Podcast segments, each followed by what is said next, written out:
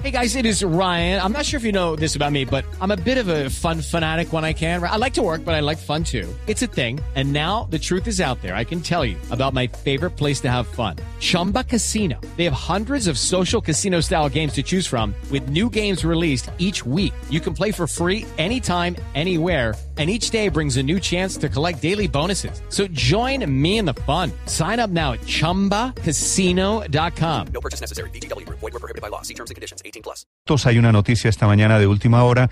Está regresando el terrorismo desafortunadamente al departamento del Cauca.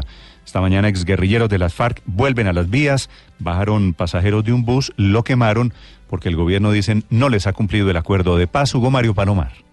Hola Néstor, buenos días. Así es, cuando se desplazaban en un bus de servicio público intermunicipal por la vía Corinto-Caloto, los pasajeros fueron obligados a bajar del vehículo por sujetos armados y uniformados. El vehículo fue incinerado en el sector de Guasanó. Los sujetos dijeron ser exguerrilleros de las FARC y amenazaron con seguir saboteando el transporte público en el norte del Cauca, según ellos, porque el gobierno no ha cumplido el acuerdo de paz. El coronel Gonzalo Moreno es el comandante de la Fuerza de Tarea Apolo un grupo que estamos investigando si son GAO residuales frente secto de antiguas FARC u otro grupo diferente incineraron un bus de la empresa Papagayo que cubre la ruta desde el Valle hasta Santander de Quilichao.